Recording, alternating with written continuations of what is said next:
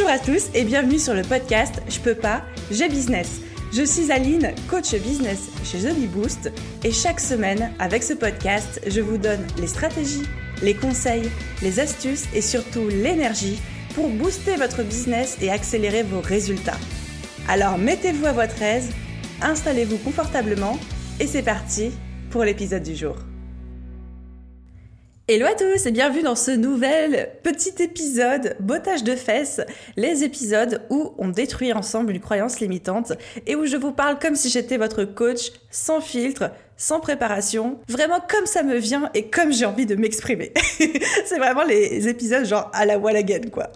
Et aujourd'hui, j'aimerais répondre à euh, une phrase que j'entends beaucoup qui est mais Aline, il tire le marché vers le bas. Cette phrase, je l'entendais énormément quand j'étais photographe déjà. Euh, Aline, euh, mon oncle Jacques, euh, il est photographe aussi et du coup, comme il est salarié, il travaille que le dimanche, mais du coup, il fait des tarifs super bas et il tire le marché vers le bas. Ou alors, mais Aline, je suis web designer et mon devis vient d'être refusé parce que finalement, le neveu de la nièce de la gérante, il fait aussi un peu des sites internet et il va le faire le week-end à côté de ses études. Mais ça m'énerve, ces gens qui tirent le marché vers le bas. Et c'est une excuse qu'on adore utiliser de se dire je ne peux pas faire des tarifs hauts parce que les autres tirent le marché vers le bas, ou alors même je ne trouve pas de clients parce que tous les débutants, tous ceux qui font pas ça de manière sérieuse et tous ceux qui font ça le week-end et qui ont une autre activité à côté tirent le marché vers le bas. Ok, vous êtes prêts à vous faire botter les fesses sur le sujet? Non, plus sérieusement, je pense que c'est une excuse. Les gens qui tirent le marché vers le bas, parce que c'est pas leur activité principale, parce que eux-mêmes ne, savent pas ce que ça veut dire rentabilité et qui du coup se permettent euh, de faire des tarifs qui sont juste incroyablement bas et on sait même pas pourquoi ils s'embêtent même à tarifer à ce prix-là. Mais ces gens-là, ils ont toujours existé et ils existent dans absolument tous les domaines.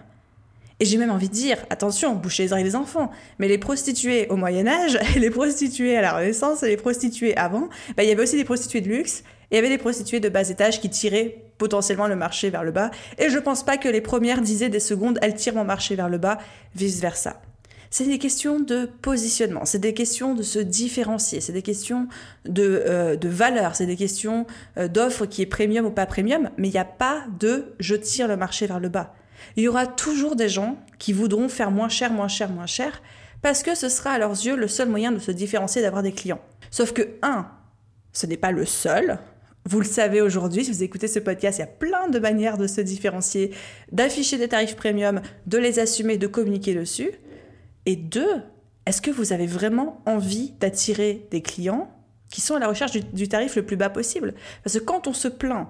de pas trouver de clients parce que X ou Y tire le marché vers le bas, ça veut dire que on veut les mêmes clients que X ou Y. Ça, ça veut dire que vous cherchez des clients qui veulent le moins cher possible.